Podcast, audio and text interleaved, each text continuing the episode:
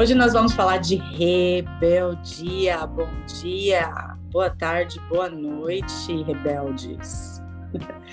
Então, o que é rebeldia? Não sei, cada um tem um conceito, né? Rebeldia, para mim, é defender suas próprias crenças e, e, e, defender unhas e dentes tudo aquilo que você acredita, tudo que aquilo que, que é verdade para você, né? E, e é isso. O é, que, que, que vocês têm para falar, meninas? Soltem uma frase sobre, sobre rebeldia para a gente começar esse podcast que tem muito, muito para falar. Vamos lá, Ju, o que, que você acha? Eu acho que a gente tem que começar contextualizando as coisas da rebeldia, porque quando eu comecei a, a ler sobre isso, depois que surgiu uma conversa nossa aqui, lembra? Fiquei pensando, falei, rebeldia ela tem, ela tem muitas facetas, né? Ela tem tanto a parte glamurosa quanto a parte meio, meio sombria da coisa. E eu não fazia ideia, porque eu não conhecia. Eu conhecia só a, a questão da rebeldia no sentido filosófico, no sentido artístico, da necessidade da gente fazer isso, né? Então, eu gostaria de falar bastante sobre isso, sobre a rebeldia na arte, né? Por que, que a gente precisa dela. Mas é só isso, essa é a minha abertura. Assim. Mas, gente, não vai ser chato, não, viu? Pode ficar aí que vocês vão gostar. Vamos lá? Lu? Tô... eu fiquei até lenta aqui, pensando na rebelde que eu fui quando adolescente. E, e eu fui buscar no dicionário, né, gente? Porque o rebelde ele é considerado aquele que não se submete, né? Aquele que causa uma desordem, que é que gosta de movimentar as coisas. E tantas vezes a gente escuta o termo rebelde sem causa, que eu fico imaginando como que pode, né? Todo rebelde tem uma causa. O que acontece é que as pessoas não concordam com essa causa, né? Ou minimizam essa causa. E se a gente for pegar no desenvolvimento do ser humano, quem nunca teve a rebeldia da adolescência? Né? Isso está intrínseco aí, é, é, da nossa formação biopsicossocial, quando a gente está indo para o mundo, que a gente entende que a gente quer ter a nossa própria é, regra, construir a nossa própria cerquinha. Aí todo mundo tem um quê de rebeldia. E eu acredito que é importante, porque isso movimenta, isso faz a gente prestar atenção em algo que está sendo dito. É, não só dito, mas também clamado, pedido, né? Todo rebelde grita por algo, ele pede por ajuda, nem que seja para entender a si mesmo ou a convicção que ele quer. E é bom até aquela página 5, né? Quando a gente começa a entender que mesmo contra, ainda assim a gente está vivendo num sistema e, e com vários regimentos, de acordo com cada grupo, cada sociedade, e a rebeldia, para mim, é isso, né? Me vem James Dean, maravilhoso, naquele filme dele, Juventude Transviada, que ilustra bem. Googam aí, galera, porque é bem antigo. E eu era uma rebelde Caxias, olha que coisa. Eu sempre fui boa aluna, sempre tirei boas notas, sempre cheguei no horário, disciplinada, bailarina, virginiana e blá, blá, blá. Mas a minha rebeldia era fazer as coisas da minha maneira, e na hora que eu queria. Então, eu era excelente aluna, mas se eu não gostava da professora ou da matéria, eu falava, ah, não vou fazer essa prova. Daí eu tirava zero. Eu botava o nome e entregava. E saía. E daí eu arrebentava na prova seguinte, tirava 10, só para aquela coisa mesmo de bagunçar, de desorganizar. Então, a, a rebeldia para mim era isso, sabe? E é até hoje, né? É poder usar o, o tênis furado, quando todo mundo espera que eu uso salto, ou não retocar o botox porque eu decidi que eu vou economizar para viajar. Então, esses atos que a gente sai um pouco da casinha que querem nos colocar, eu vejo como uma rebeldia. E na arte, pensando como a Ju traz, que é tão importante, eu acho que todo movimento artístico, ele é um, um grito por algo. Né? A gente não faz arte se está tudo em equilíbrio, a gente não faz arte quando está tudo bem, tudo lindo, a gente não faz arte para manter aquele status quo, a gente faz arte justamente para quebrar com tudo. E também pode ser uma arte que seja subversiva de uma maneira é, tranquila, delicada, mas ali com algo nas entrelinhas. Eu acho fundamental. nessa, nessa coisa do movimento, de chamar atenção para algo, e aí a partir da rebeldia a gente começa a organizar algo tão maior. É isso, assim, que eu consegui pensar.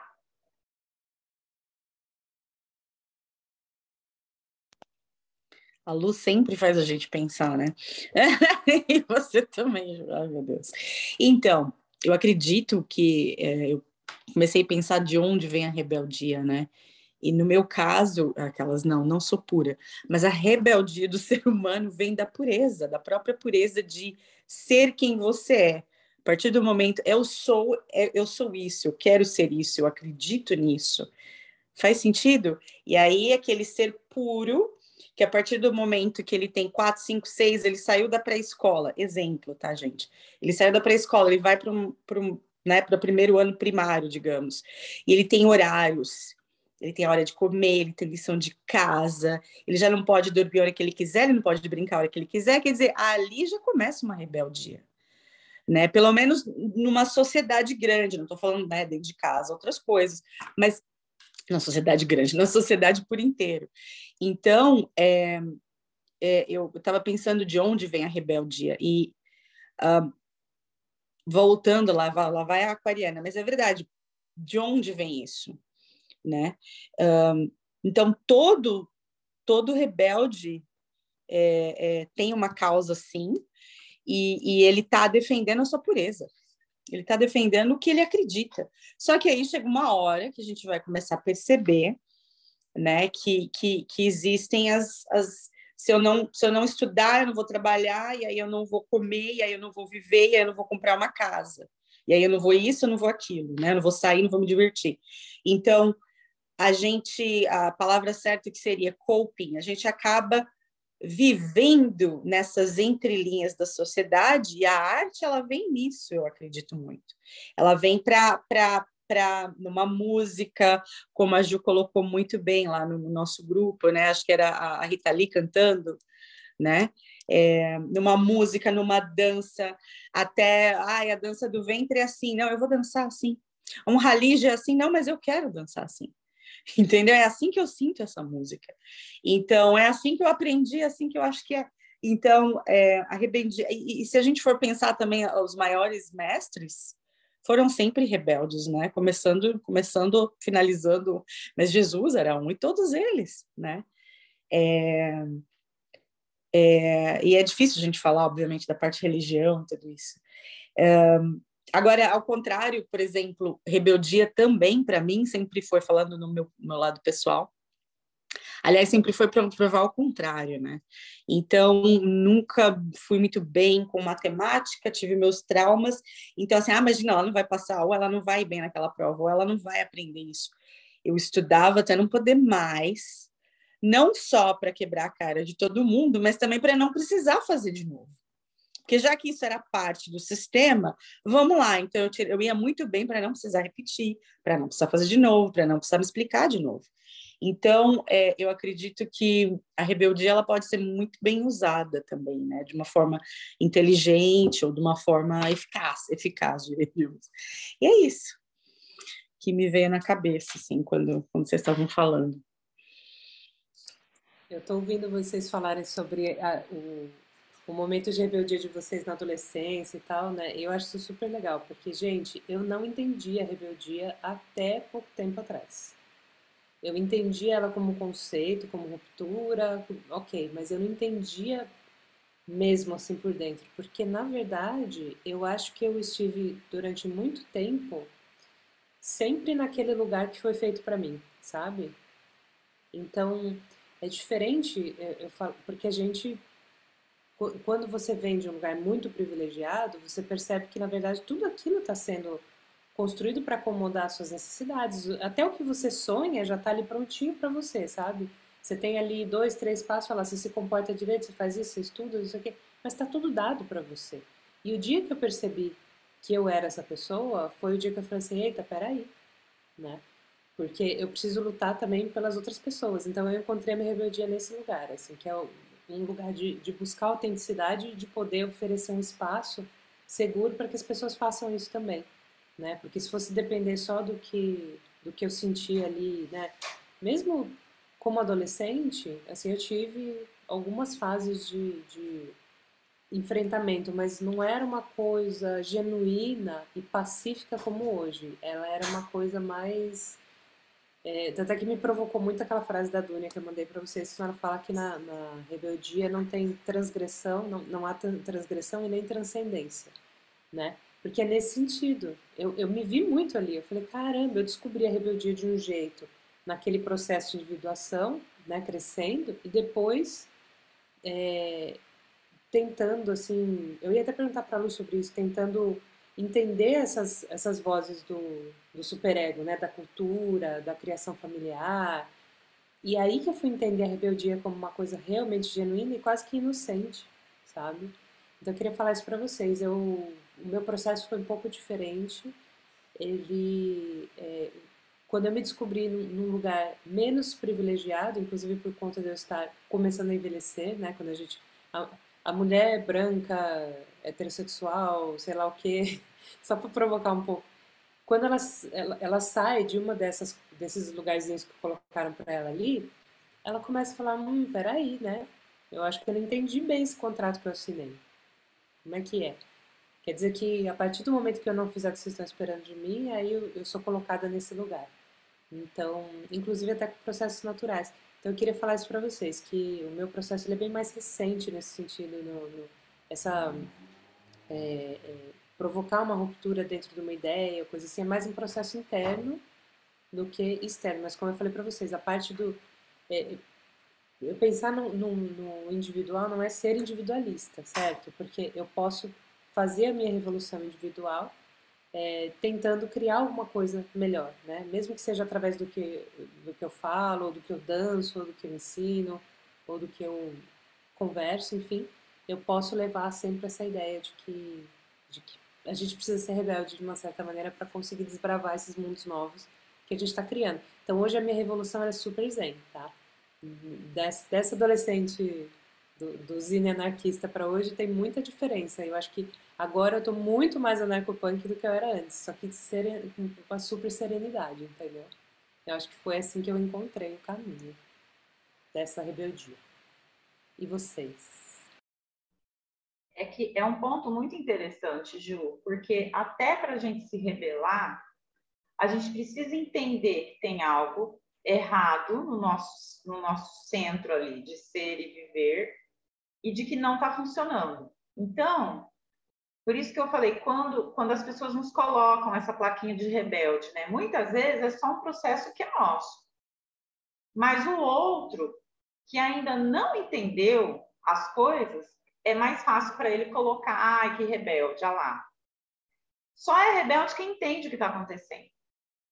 E aí, essa questão de não, não trans, é é? transgredir, né, ou transcender, ela não acontece num primeiro instante, justamente porque na rebeldia, quando você se rebela, você vai contra algo, você está muito ocupado para mostrar ao mundo que você não quer mais assumir esse compromisso de seguir a cartilha que o mundo quer. E aí chega um momento que isso realmente vira um, um próprio limite, porque você já falou, já gritou, já demonstrou, já começou o seu movimento, e isso precisa ir além. E aí, todo rebelde, em algum momento, vai se submeter a alguma coisa, porque a gente convive, é um coletivo, é uma comunidade, é uma sociedade. E aí, qual que é o pulo do gato? Quando você entende os seus sistemas, o sistema que você está inserido, e as transformações que você quer fazer da maneira que você quer e pode fazer, né? Porque tem lei, a gente não tá, não pode tudo. E aí a gente entende que é também um ato de rebeldia, tomar distância, estudar, no sentido de analisar tudo, aquietar, serenar, e aí você começa esse movimento da parte 2, né? Quando você vai e se torna uma inspiração para os demais rebeldes, que ainda estão ali no, na gritaria, entre aspas, né? Eu sempre falo, ah, lacração não educa. Então, eu passei dessa fase. Não estou mais gritando, manifestando, opinando. Eu estou trabalhando, eu estou produzindo, eu estou silenciando, eu estou observando. e dentro desse movimento eu começo a minha revolução, que são passinhos que estão todos interligados, né? E na parte do desenvolvimento humano, o nosso corpo, ele também lida com esses processos desde muito pequeno, né? É, na, no nosso biológico, desenvolvimento, a gente tem um termo na psicologia que se chama céfalo caudal. Céfalo, cabeça, caudal, a cauda, lá embaixo no sacro. Tanto que a criança, primeiro ela fala, depois ela anda. Então, primeiro a gente tem os processos mentais, para depois se organizar do, do pescoço para baixo. Né? Então, primeiro a gente fala, para depois a gente tirar a fralda, para depois controlar a parte do intestino. Não adianta, tem mãe que fala, ah, eu quero fazer o desfraude. A primeira pergunta que a gente faz na clínica, mas seu bebê já fala? Porque não adianta você querer inverter o caudal para o céfalo, né? Não funciona.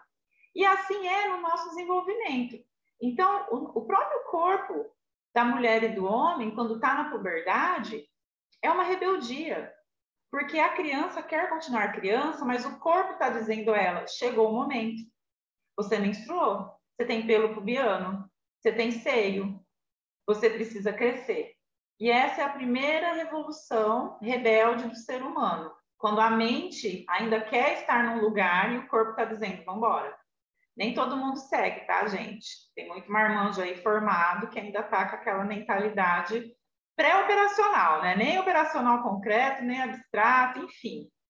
Mas, e, e essa coisa da cerquinha, da, da placa que querem colocar, então eu brinco que eu sou, para as pessoas, a, re, a maior rebelde, né? Por quê?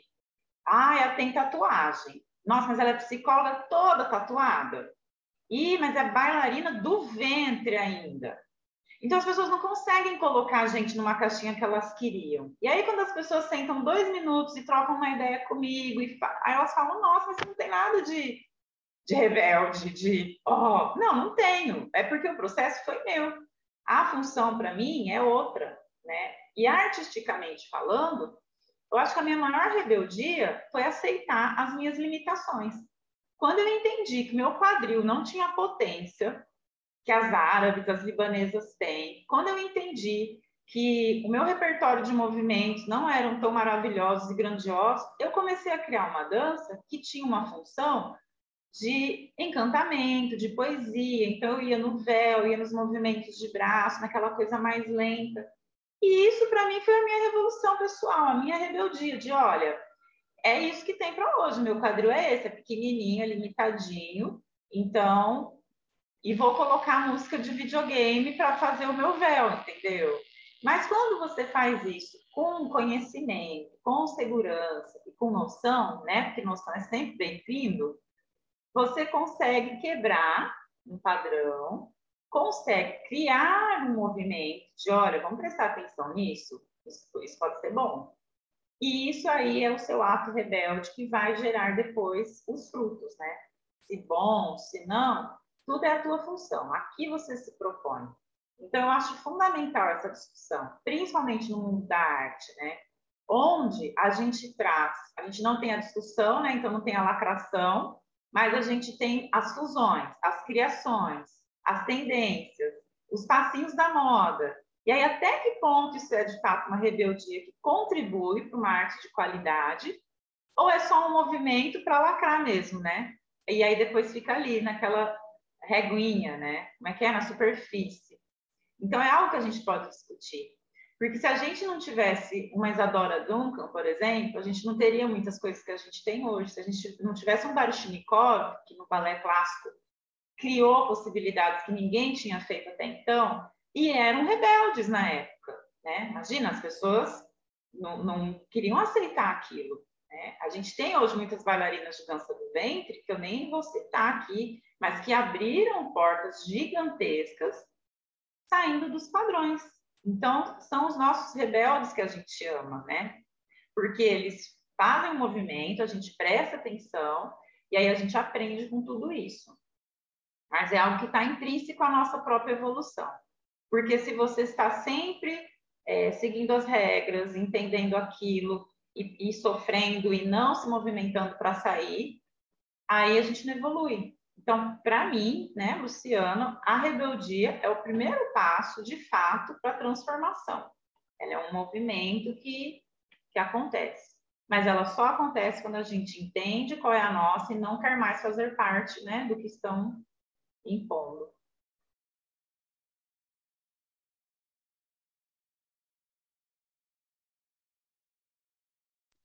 É, sair da caixinha inteligentemente. Seria isso? sair da caixinha, a, a, rebeldia usada de uma forma inteligente, né? Porque a partir do momento que você, bom, a gente já meio que falou isso de uma vez, né? Uma vez, uma live atrás.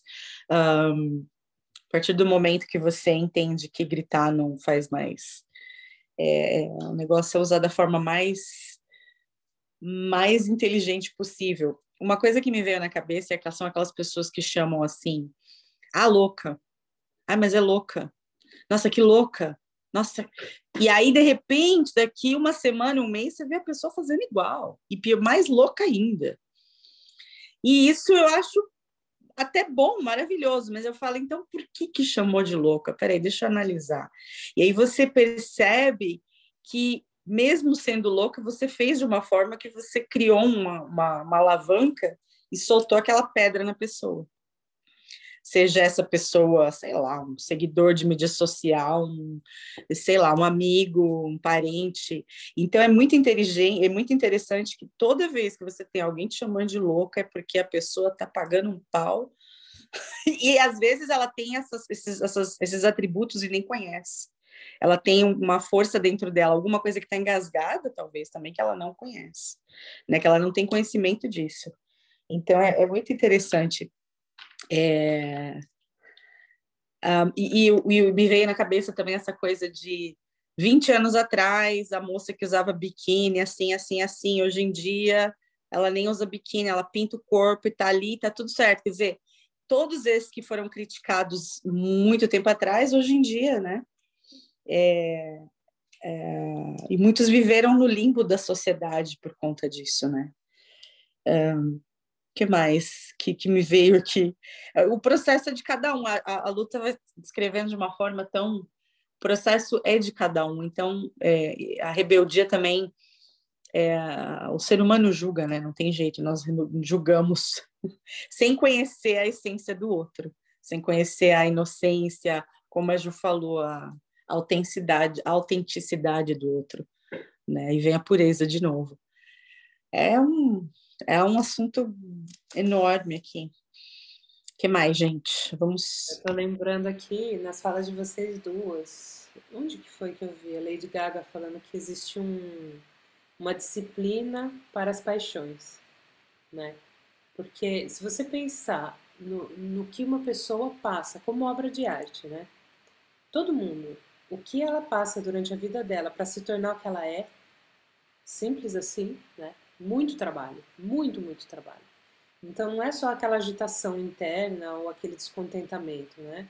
Na verdade, ele parte de um lugar assim, ok, eu estou aqui, isso é o que eu tenho agora, e eu vou criando para mim essa vida que eu que eu sei que é a minha vida, né?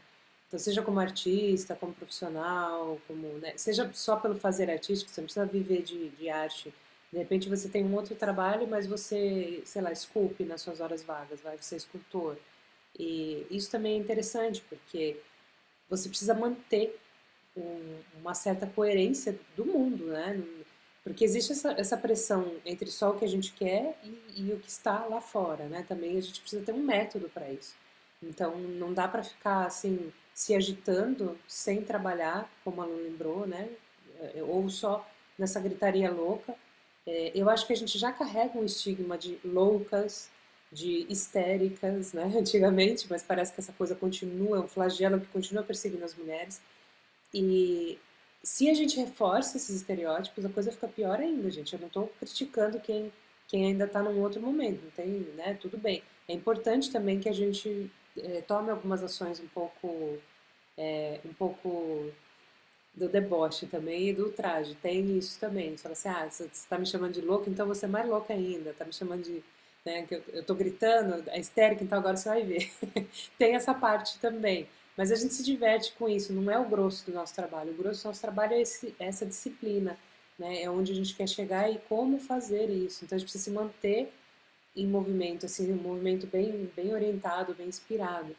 Eu ia perguntar isso também para vocês. É, vocês conseguem reconhecer, assim, não precisa responder se vocês não quiserem, mas pessoas que, sei lá, às vezes um ano atrás você olhou e falou, Deus me livre, o que, que é isso? E hoje em dia você fala, cara, agora eu saquei. Agora eu saquei do que, que ela estava falando. Acontece bastante com vocês, porque comigo isso é uma constante. Ainda bem que eu não tenho vergonha na cara. então eu assumo para mim mesma. Eu falo, nossa, eu não sabia de nada. Olha o que, que eu falei.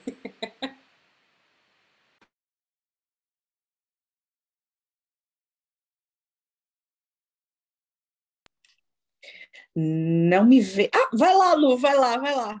Não me vem assim ninguém, nada na cabeça de momento. Mas a Lu vai falar. A Lu vai falar. Mas claro que sim, claro que eu já tive momentos assim. Claro, nossa. Mas agora vai ter que vir uma história específica aqui, não sei, muitos momentos assim. Eu tenho alguns casos, sim, de que no momento falei, nossa, que absurdo, que horror. Depois eu falei, caramba, isso faz muito sentido. E veio um nome de primeira, quando a Ju falou, eu comecei a rir. Tem uma fanqueira aqui no Brasil que se chama Valesca Popozuda. É o nome.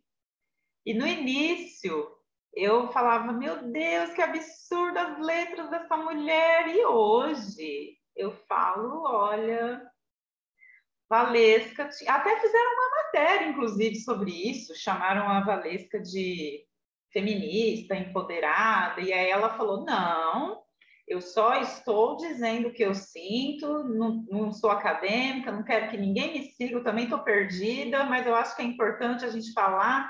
Então, eu amei, assim, a entrevista dela, e hoje eu concordo com algumas coisas que a Valesca dizia, que na época, para mim, era um sabe? Tipo, ai, que baixo nível, cadê a arte? Mas aí a gente vai numa discussão muito maior, né? Mas eu entendo que, que ela estava certa. E aí, a Ju falou da disciplina, essa frase da Lady Gaga. Eu citei aqui o Baryshnikov, vou repetir uma frase dele que eu amo, que Baryshnikov fala assim: primeiro a técnica, depois a diversão.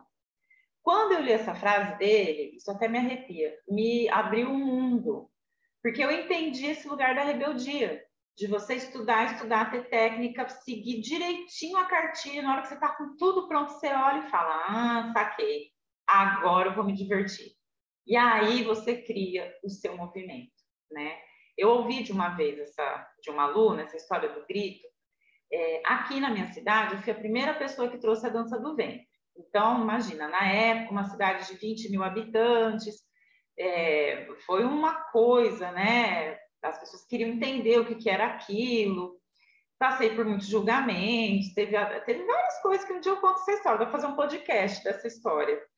E aí, um dia, depois de realizar o primeiro evento, que foi um sucesso, que lotou o teatro, comecei a me organizar para o segundo. E aí, uma aluna me disse: Olha, é, você é muito exigente, não precisa de tudo isso, a gente está ensaiando há horas. Eu queria combinar até a cor do esmalte, que cada um ia usar. Para mim sempre foi essa coisa artística mesmo. E ela falou: e nem tudo se resolve no grito. Aí eu falei: sim, nem tudo, mas muitas coisas só se resolvem no grito. Principalmente quando a gente está numa cidade onde ninguém sabe o que é um traje de dança do vento. Então eu tinha que ensinar as costureiras o tecido que elas iam comprar para fazer aquelas saias godês que não existia e a gente não tinha dinheiro. O frete de, da minha cidade de São Paulo para comprar de um ateliê era quase o valor da roupa. Então, eu posso dizer que eu abri muitas portinhas aqui que antes eram impensáveis, né? Tanto de. Gente, eu movimentava o comércio da cidade. As pessoas tinham que comprar bijuteria, miçanga, lantejola. E aí vai ensinar o cara do teatro que não dá para usar aquela luz que pisca igual um carnaval com estrobo. Não funciona o movimento de quadril na cabeça dele ajudava. Eu falava: não, moço, o quadril treme. Se você liga o estrobo, ele fica em câmera lenta, não é isso que eu quero. Então, quantas coisinhas eu tive sim que gritar e ser considerada chata, arrogante, rebelde, mas aqui dentro eu sabia, eu tinha tanta certeza que o negócio ia dar certo, eu sabia o que eu queria, porque eu estudei pra caramba para chegar nesse lugar. E depois eu até concordo com essa minha aluna, que eu achei muito legal o que ela falou, porque ela falou para mim e não de mim. E ela realmente nem tudo você resolve no grito. Só que é muito fácil quando alguém já gritou por você antes. Essa é a questão. Né? E a rebeldia, ela tem essa função. Porque você se rebelando, você mostra para o mundo muitas coisas que ele não está preparado. E ele não vai concordar com você o tempo todo. Mas só dele prestar atenção é a sementinha que a gente planta. Então, para mim, a rebeldia tem essa função. E, gente, como sou tem a formação acadêmica, eu quero trazer também a psicologia. Por quê? Todo rebelde que chega na terapia que os pais trazem, ah, porque é adolescente, porque é rebelde, porque usa droga, porque é álcool, ele também está gritando movimentos que ele foi o primeiro a acordar.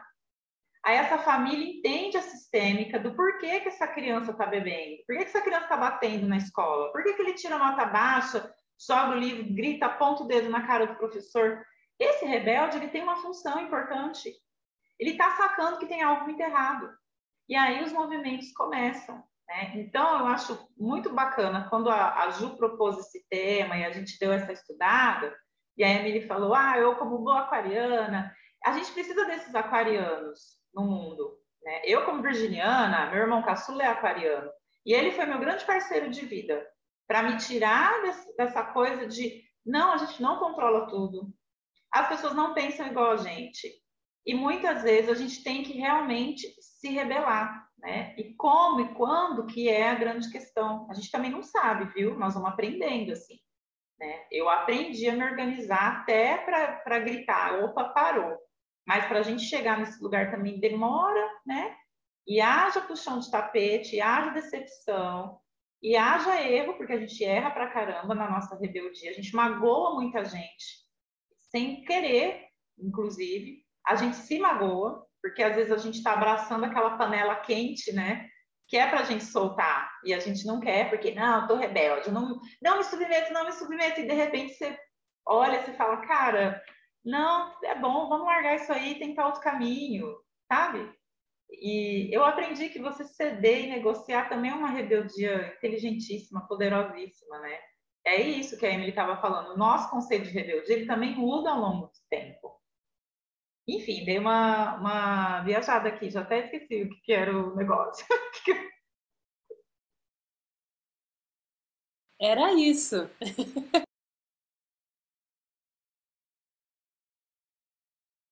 É, vai, é, eu realmente, se eu for, exato, se eu for comparar a Emily rebelde, aquariana, doida de 20 tralalá anos atrás e a de agora, é, é, eu aprendi, eu tive que aprender. Senão, eu não sei, não sei, gente, eu não sei onde eu estaria. Eu podia estar numa cadeia, eu podia estar no... eu estou falando sério. Então, é verdade. Então, assim, a gente acaba é, aprendendo a lidar com esse descontentamento de certas coisas, mas de uma forma muito inteligente, né? ou não, né? Mas assim, muito diplomática e, e, e, usar e usar outros gatilhos, né? Que a arte é uma delas, né? Uh, é, é muito interessante quando você falou que a gente não controla nada. Eu, mesmo sendo aquariana, eu, eu tenho um lado controlador, sim.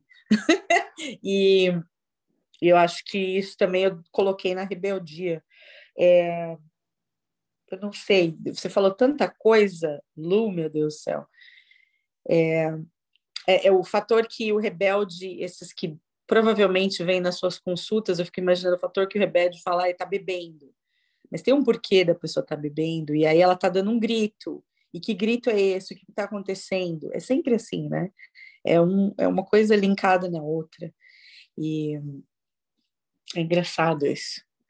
Vamos lá, gente, eu também já viajei aqui. Vai lá. E uma coisa que eu gosto de pensar é que muitas coisas que nós conquistamos, principalmente nós mulheres, não foi pedindo por favor, foi através de atos de rebeldia, né? de ações de rebeldia, de discursos rebeldes. Então, ela tem uma função, a rebeldia.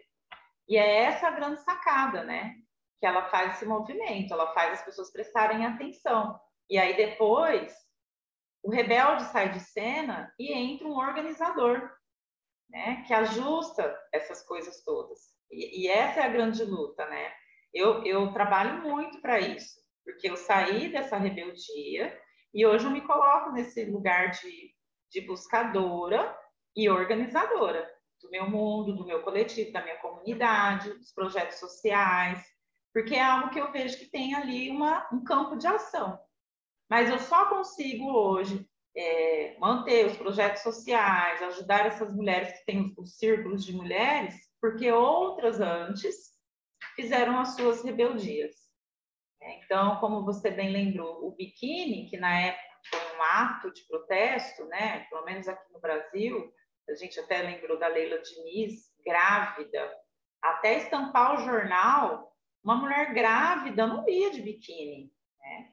É, não com aquela. É, de, quando tomou essa dimensão, parece que foi uma libertação para todas. E aí a gente faz esse trabalho né, até hoje. Então, essa rebeldia, ela tem também um importante, é, uma importante função, que é a de apontar caminhos. Né? Então, o rebelde, ele mostra que tem algo que precisa ser mudado e ele aponta esse caminho, olha, naquela direção. E aí, depois, eu acho que se organizando, aí a gente consegue, de fato, essas mudanças. Né? É, eu acho que o rebelde é incrível, é como se fosse aquele soldado da linha de frente mesmo, sabe? Quase um kamikaze, né, gente? É, é um kamikaze, é uma ação suicida. Você está num, numa caixinha que todo mundo quer que você se comporte, daí o kamikaze rebelde vai lá e fala: opa, aqui não. Seja gritando, seja, sabe? E, e quase sempre o kamikaze morre, né? Mas ele consegue deixar ali os rastros da transformação. Não sei se eu usei uma analogia muito pesada, mas eu vejo assim. Gosto dos rebeldes, sempre me dei muito bem com eles, e quase todos os rebeldes que eu encontrava no meu trabalho foram depois alunos que se tornaram excelentes profissionais, que, que foram facilitadores de outros movimentos, que davam também o ensinamento deles para os outros que estavam chegando. E a gente vai com aquelas feridas de guerra, né? Mas a gente conseguiu. Então, assim, acho muito, muito importante. Eu achei muito adequada a figura e, e, de uma certa maneira, porque se a gente pensar numa, num contexto maior do que, do, da organização que a gente vive, né? Toda, toda rebeldia ela aparece para confrontar um sistema totalitário, autoritário, né? E isso, gente, não, não dá para defender nenhum sistema assim. Qualquer conversa dessa, seja ela explícita ou velada é uma coisa que a gente tem que combater, porque ela, ela fere justamente as liberdades individuais e ela fere o, o princípio básico da, da, vida humana, sabe? Não dá para conter. E a gente tem que pensar, mas por que, que eles são assim, esses sistemas, né? Que, é, que pregam esse controle? Serve a alguém condenar a rebeldia, condenar o pensamento livre, crítico, né? E aqui eu não, eu não vou falar sobre, sobre coisas que às vezes a gente vê umas confusões, assim, principalmente em, em mídia social e coisas assim, gente falando muita besteira, se defendendo com a bandeira do, do discurso livre. Não é disso que eu estou falando, pelo amor de Deus. Né? Isso aí é falta de noção e muito mal caratismo. Mas eu quero dizer para vocês, é, por que eu apoio? Eu falo, assim, vocês estavam falando que não tem rebelde sem causa, né? Eu sou uma rebelde sem causa, gente. Convicta, sabe por quê? Para mim, não, não, não, parece coerente você ser um rebelde e você levantar um banner, seja de uma causa ou de uma ideologia ou de uma, enfim, de uma coisa que outra pessoa já fez por você. Para ser genuíno, ela eh, tem que brotar de dentro de você. Então não precisa ser uma causa, sabe? Você pode fazer isso por amor. Você pode fazer isso por amor pela emancipação do ser humano. Você pode fazer isso por milhares de motivos, mas não não segurando um banner, entende? Mas então, essa é a sua causa. É, essa é, é a sua causa. É o seu, é o amor, é o eu não que quero chamar ela de causa. Se eu chamar ela de causa, eu vou botar um carimbo de uma ideologia ali. Eu Você só quero. mudou o nome, mas é algo que te movimenta. Não, Pensa não nisso. Ser, não precisa ser uma causa. Ela é um impulso não que tem... te coloca. É um impulso de expansão, mas ele não, ele não tem, ele não tem um, um, um frame, sabe? Porque senão eu vou aceitar uma coisa de fora. E eu acredito que é sempre um movimento de dentro para fora. Por isso que eu não vou chamar de causa. Então eu vou continuar me chamando de rebelde sem causa. Mas daí vocês entendem. o Emicida, que é um rapper que eu adoro, brasileiro, aliás, um documentário incrível dele no Netflix, se chama Amarelo, recomenda, curtinho e deu uma aula de história. Ele tem uma fala que ele fala muito disso, dessa rebeldia. E por que, que a gente está batendo nessa técnica? A rebeldia ela vai até um processo e depois ela para e perde a sua função. Quando a Emicida decidiu fazer esse show no teatro, né, e fazer o documentário e chamar no final dois trans para participar com ele, ele foi muito cancelado, muito criticado, porque as pessoas disseram: ah lá, você se vendeu ao sistema. Você está aí no teatro, você está elitizado. Você... E aí ele fala tão bonitinho, com aquela voz doce, porque o Emicida é isso, né? Ele é um ursinho de pelúcia, daí você vai escutar as, as letras dele, é um tapão. E aí ele fala, cara, é justamente o contrário. Eu quero poder mostrar que eu posso ocupar esse espaço fazendo a minha arte e abrindo para as outras pessoas. E ele não gritou, ele não levantou nenhuma bandeira, ele não fez a revolução. Ele entrou organiza, com organização né, no sistema e mostrou que o sistema poderia ser modificado com essa ação dele. Então, quando a gente traz essa questão da organização, é isso, né? Se fosse só pela rebeldia, ele ia só ficar reclamando que, puxa vida, nunca um negro usou o teatro municipal e fez um show televisionado e documentado. E aí a rebeldia ficaria só nesse grito, no discurso. Aí ele foi lá e organizou, né? E lindamente fez. Então eu gosto de trazer esse exemplo. Porque o Emicida, ele, ele me ensinou muito sobre isso também, né? Nas letras e nessa conduta dele. Porque às vezes a gente erra muito, ficando com esse pensamento de não, não vou me submeter, não posso, sou totalmente contra. Mas e aí, que, para que então? Porque o que, que você está fazendo? É só para gritar. E não é por aí, né? Não importa qual seja, se essa causa é para o coletivo, se é o individual, ela vai acontecer, em algum momento alguém vai prestar atenção e aí a mudança é, vem. Então, ensinou inclusive para mim, que sempre fui muito briguenta nos bastidores, quando eu organizo eventos. É, se vocês veem no documentário, claro, tinha câmera, mas ok, eu quero acreditar que foi isso. Ele fala com tanta educação, ele sempre pede por favor e obrigada. Ele conduz uma equipe gigante e ele vai trazendo todo mundo para um cantinho. E eu já fui muito dessa pessoa que gritava e dava bronca na frente de todo mundo, sabe? Até um dia que eu entendi, que eu falei, não, é que, sabe aquela história, né? Que o sábio é, corrige em particular, né? E elogia em público. Então, eu fui trabalhando isso em mim também. Que são coisas que a gente está aqui para aprender, né, gente? Não tenho a menor vergonha de falar, tive vergonha de fazer, mas falar sobre isso eu acho que é importante, porque a gente vai aprendendo, né? E ainda assim também acho, volto a dizer, tem, tem a importância essa rebeldia, apesar de eu estar cheia de ranço da lacração, mas tem a função que em algum momento a gente vai prestar atenção. Né? Depois eu explico por que esse meu ranço, mas não quero fugir do tema, deixa vocês falarem de novo que eu posso explicar depois. A gente tem que fazer um só sobre lacração e imitação aquele que a gente falou, que, que, eles são a mesma coisa, né? Pelo amor de Deus, desculpa. Quem tá ouvindo aí, encare. Encare os fatos da vida. Vamos, nós vamos falar real. Vai, vai vir um episódio sobre a lacração logo mais aí. Me dá gatilho, Ju. Peguei ranço real, assim. Nossa, não sei nem se eu consigo. Porque eu acolho muita gente fragilizada, né? E aí, é, vou já falar aqui rapidinho, vou fugir do tema só um minutinho. É, quando essas pessoas fragilizadas se deparam com a lacração, deboche, com a ironia, elas não estão prontas para acessar esse lugar. E isso muitas vezes afasta. É um movimento que você podia explicar, trazer para pertinho e falar aqui, acontece assim, ó, não usa mais isso, historicamente isso não acontece. Mas aí quando você já vai no deboche, eu acho que é um desserviço, entendeu?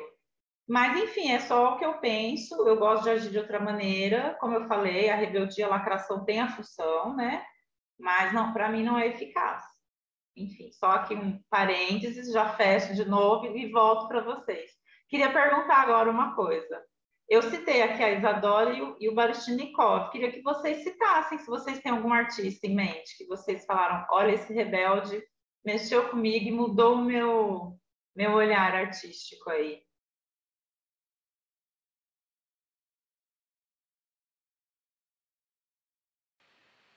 Emily, eu vou, vou primeiro, então.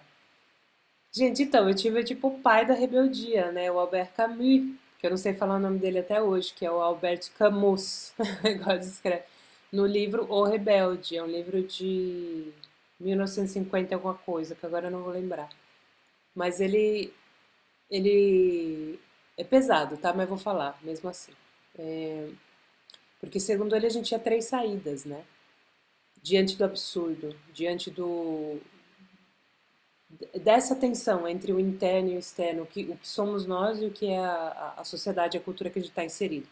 Ou você finge que não está acontecendo nada e, e, e, assume uma postura completamente hedonista, no sentido de que você fala, bom, é isso, a morte existe, a vida não tem sentido. A hora que você encara os fatos da vida ali no, no no preto no branco, né? Todo mundo tem um momento desse. Ou você fala, então tá bom, eu vou só viver a vida e vou ter tudo do bom e do melhor enquanto está durando, né? Ou você dá cabo de tudo, ou como ele falou que foi a terceira, que foi o que aconteceu com ele, ele se rebelou. Então, eu acho eu acho tão bonito isso, sabe? É de uma de uma é um insight tão precioso para o momento que a gente está vivendo, para a nossa era, inclusive, que é essa era de que, tipo, se as coisas não tiverem sentido, e daí? Né? A gente pode se rebelar dentro disso. Então você, você não precisa ir em busca de um sentido, você não precisa comprar o sentido, você não precisa assinar o sentido. Você pode ir em busca do seu, né? Então, é, para mim foi o, o que mexeu mais comigo, assim, é, depois eu tenho outros que, que vieram encaixando, assim, a própria Clarice Lispector, né? Que eu, eu adoro esse negócio quando ela, ela fala, naquela entrevista famosa dela da, da cultura, quando o repórter fala né, o que, que ela quer, o que, que ela. se é liberdade, o que ela quer, uma coisa assim, não lembro bem, mas a resposta dela, gente, aquilo.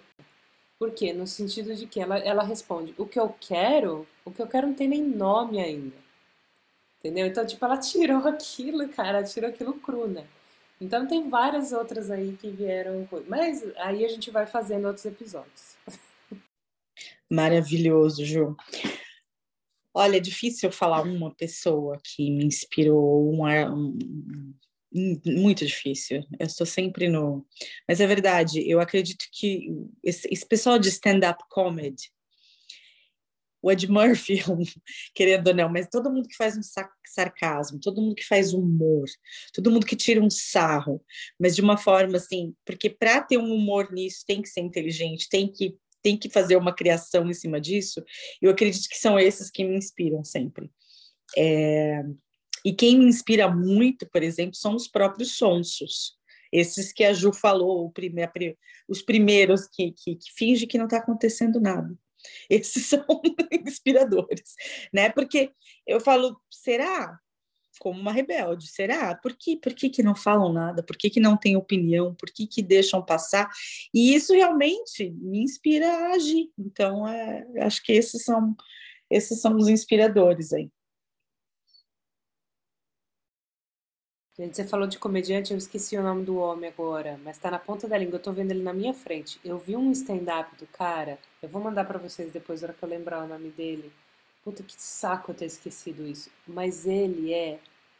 Gente, eu vi, eu vi dois, acho que dois shows dele no, no Netflix. Cara, tipo, ele faz uma, umas piadas com umas coisas, só ele pode fazer aquilo, porque só ele consegue, sabe? Tipo, ele é um, é um absurdo, assim, é um absurdo. Realmente, o humor, ele tem esse poder trans, transgressor, eu acho que é, tem...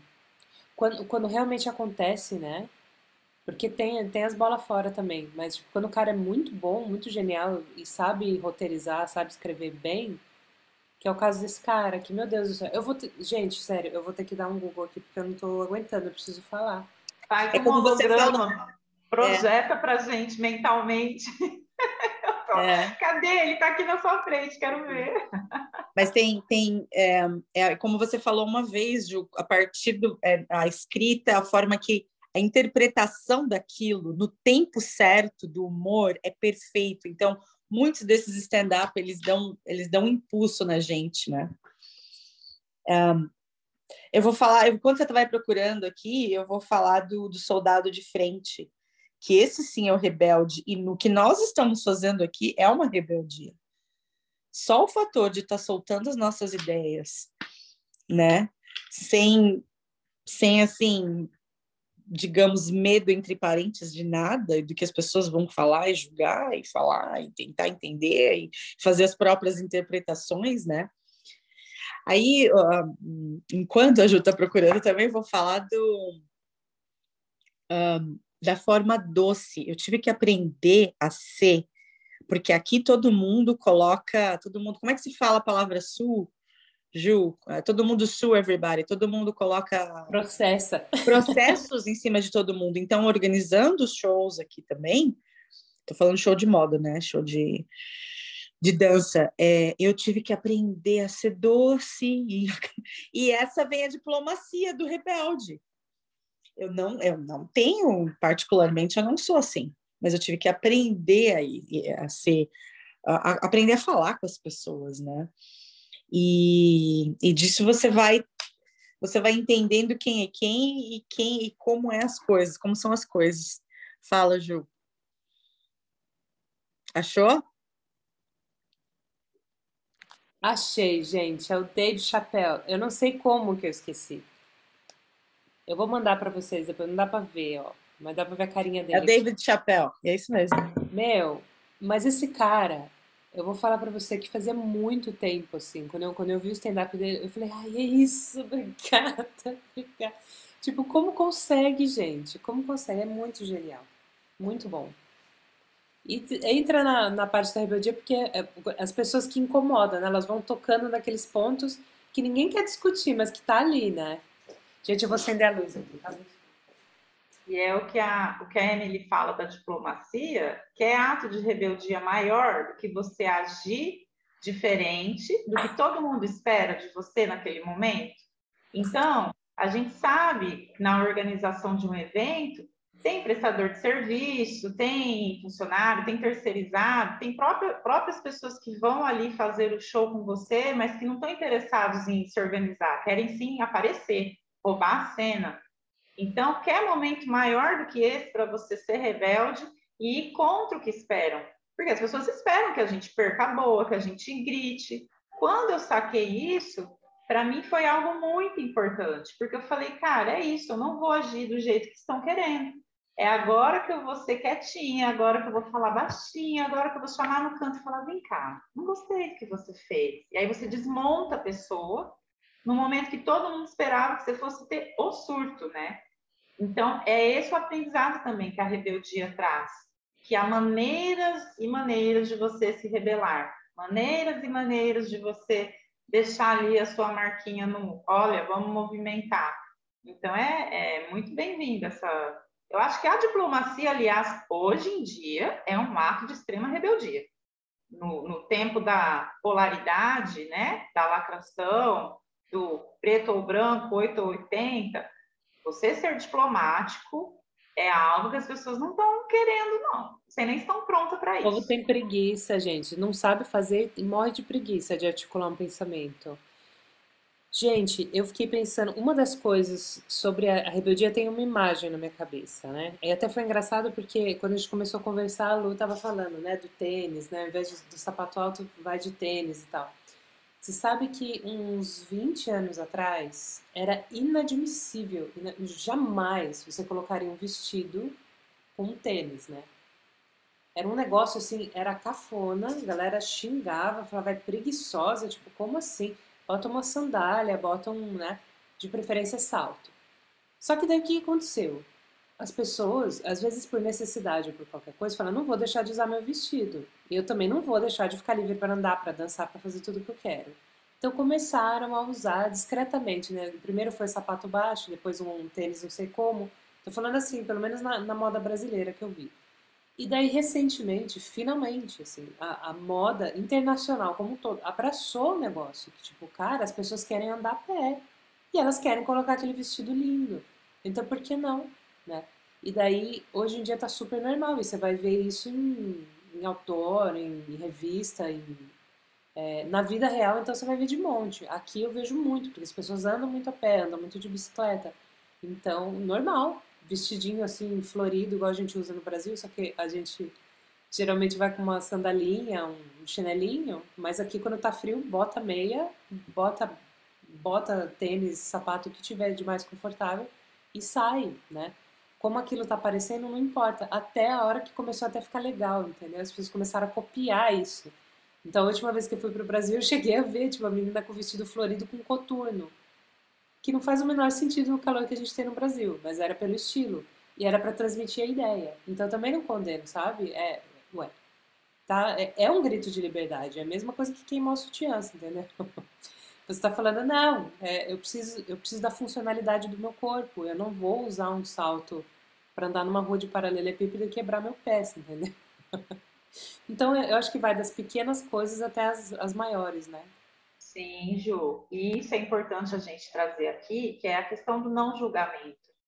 Porque o que para uns pode ser um ato de extrema rebeldia, para a pessoa é só a gota d'água dela. E às vezes é um mínimo, tá? Às vezes, né? às vezes é usar um tênis. Às vezes a gente escuta isso e fala, nossa, que bobagem, onde que é rebelde usar um tênis? Mas a gente não sabe qual sistema opressor essa pessoa foi criada, para usar uma frase aí, né? Então, muitas vezes, o que a gente considera algo tão pequeno, que a gente já pratica há milênios, tem gente que está despertando agora. Ou tem gente que decidiu falar, chega, né? O meu incômodo é esse.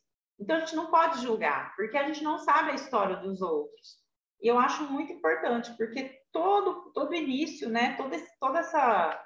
As várias rebeliões que a gente teve aí pelo mundo, é, hoje, de repente, a gente entende muitas delas, né? Por mais que elas tiveram consequências nefastas ou ruins, tudo começa com um ato de dizer, olha, isso não está bom.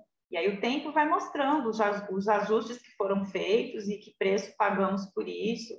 Mas eu acho legal você trazer essa fala e a gente também entender isso. É essa questão do acolhimento que eu falo. Porque muitas vezes, para uma pessoa, algo para a gente é tão simples, para ela é o máximo que ela consegue. E, pô, isso vai fazer uma diferença na vida dela, cara, que eu acho bárbaro, assim, quando eu vejo que a pessoa se libertou, sabe? Eu tinha uma amiga na faculdade, olha a rebeldia dela, você falou em sutiã, eu lembrei dela. Ela dormia de sutiã, porque ela foi criada assim. E aí, quando eu soube disso, eu achei aquilo o fim do mundo, porque eu falei, meu Deus, o negócio aperta, eu detesto. Eu sou a pessoa vi tetas desde que me entendo por gente. Nem tenho teta direito, né, gente? Eu comprei a minha, que é bem pequenininha, mas tá aí. E aí eu lembro que depois de um tempo, a gente conversando, minha amiga falou: Lu, você não sabe o que eu fiz. Nossa, me libertei. E fez todo um discurso. Aí eu falei: Meu Deus, né? Ela, tô dormindo sem sutiã. Olha, a rebeldia dela, que parece tão bom, mas aquilo, gente, eu adoro lembrar desse momento com a minha amiga. E eu ver a alegria na carinha dela. E eu, uhul, né? Se eu estivesse num Sabe o que era essa alegria? Era o sangue correndo de novo. Correndo pelo corpo. Tipo, oxigenando, sabe? Aquelas estruturas. Porque, gente, pelo amor de Deus, né? Sutiã é um negócio que será abolido logo, logo em breve. Maravilha, gente. É, o sutiã é a primeira coisa que qualquer. É auto de rebeldia quando a gente chega em casa, né? Chegou, pá! Vou ficar em casa, não vou usar essa porra. Imagina. Sutiã é o primeiro mesmo. E, e, só falando de moda rapidinho, a moda é um ato de rebeldia o tempo inteiro. A moda é feita de rebeldia e ela é a voz do povo também, porque as marcas mais caras só sobrevivem a, a esses trends. E esses trends é, essa, é o vestido com o tênis. É, né? Eu usei, eu usei vestido florido com Keds. Eu usei, que é um semi-tênis, né? Vocês também. Né? Capricho começou essa, essa tendência. Né? O do vestido florido de alcinha com Keds e o suéterzinho, que eu nem sei como que chama hoje em dia esse negócio. Um, Mas tipo, um, um boleirinho. Bolerinho. E eu usei o vestido de alcinha com coturno, num calor de 40 graus. Minha Você foi a menina, então. Ó, tendência, tendência, tendência. Uma louca, né? Show, Mas tudo gente. revista Capricho. Tudo revista Capricho começou, gente. É louca. Aí foi a revista Capricho. Ai, meu Deus. Tá certo, gente. Eu acho que, de novo, é um ato de rebeldia estar tá aqui falando. Eu acho que foi maravilhosa essa conversa. Muito boa, muito boa mesmo. Inspiradora, maravilhosa e que vamos boa, levar. Né? Passou rápido, olha. Passou muito rápido e vamos levar para nosso para nossa semana. Gente, comentem, compartilhem, Vai lá no Instagram, lá as três de copas, e, e é isso aí. Tragam mais ideias para gente. Também gostamos muito de ouvir vocês, sempre. Tá bom?